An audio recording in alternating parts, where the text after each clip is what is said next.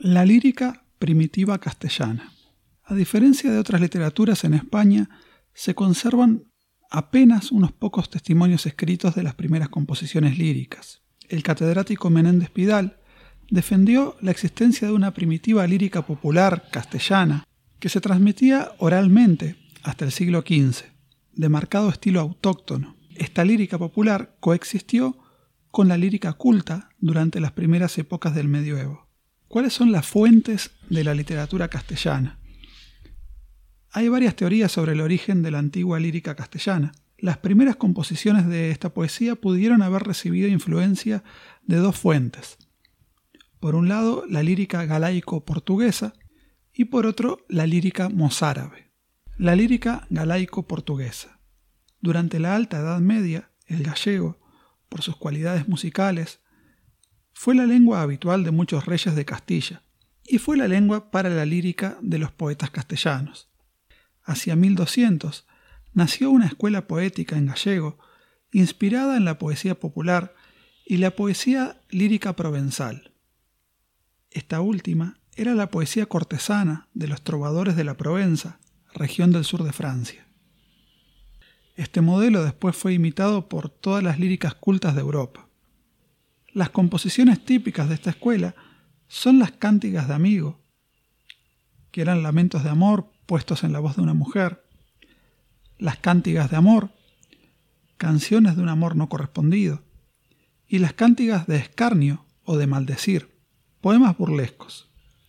Estos poemas eran de estilo sencillo y autores cultos, que añadían elementos populares.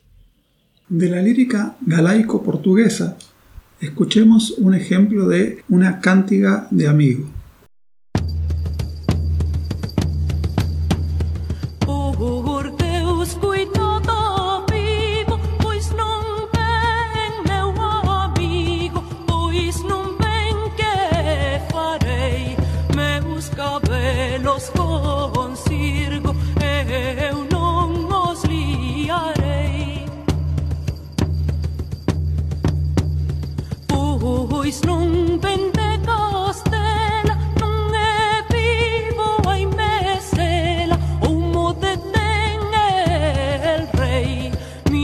las bocas este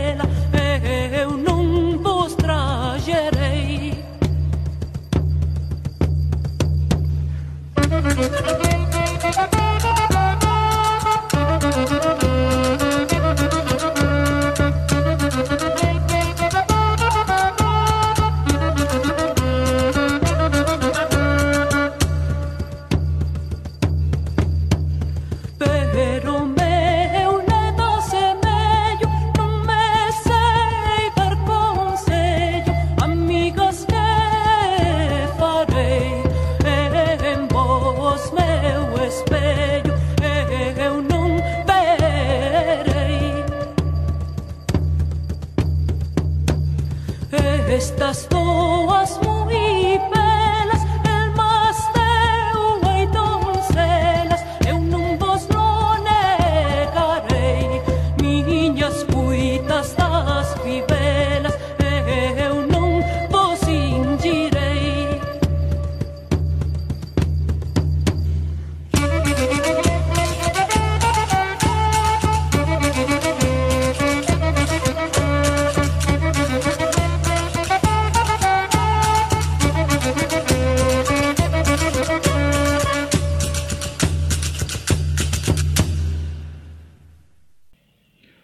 Durante mucho tiempo se creyó que la poesía provenzal, por mediado desde la gallega, era el origen de la lírica castellana, pero esta teoría perdió fuerza con el, con el descubrimiento de las jarchas mozárabes, la lírica mozárabe.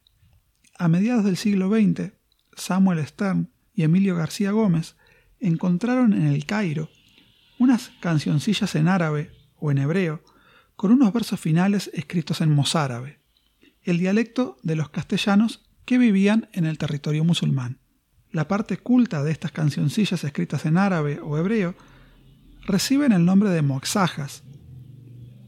Los versos finales, escritos en mozárabe, se denominan jarchas. Estas eran un remate de poesía popular que incluían los poetas cultos para finalizar su poema. La temática de las jarchas, a semejanza de las cántigas, suele ser casi siempre del tipo amoroso. Están puestas en boca de una muchacha que se dirige a su madre o a sus hermanas, lamentándose por la ausencia de su amado o alegrándose por su regreso. Las jarchas anteriores a la lírica provenzal constituyen la primera muestra del romance hablado en la España musulmana y, como mantienen muchos investigadores, podrían haber inspirado las primeras composiciones de la posterior lírica castellana. Vamos a finalizar escuchando la jarcha más antigua documentada adjudicada a Joseph el escriba, allá por el siglo XI.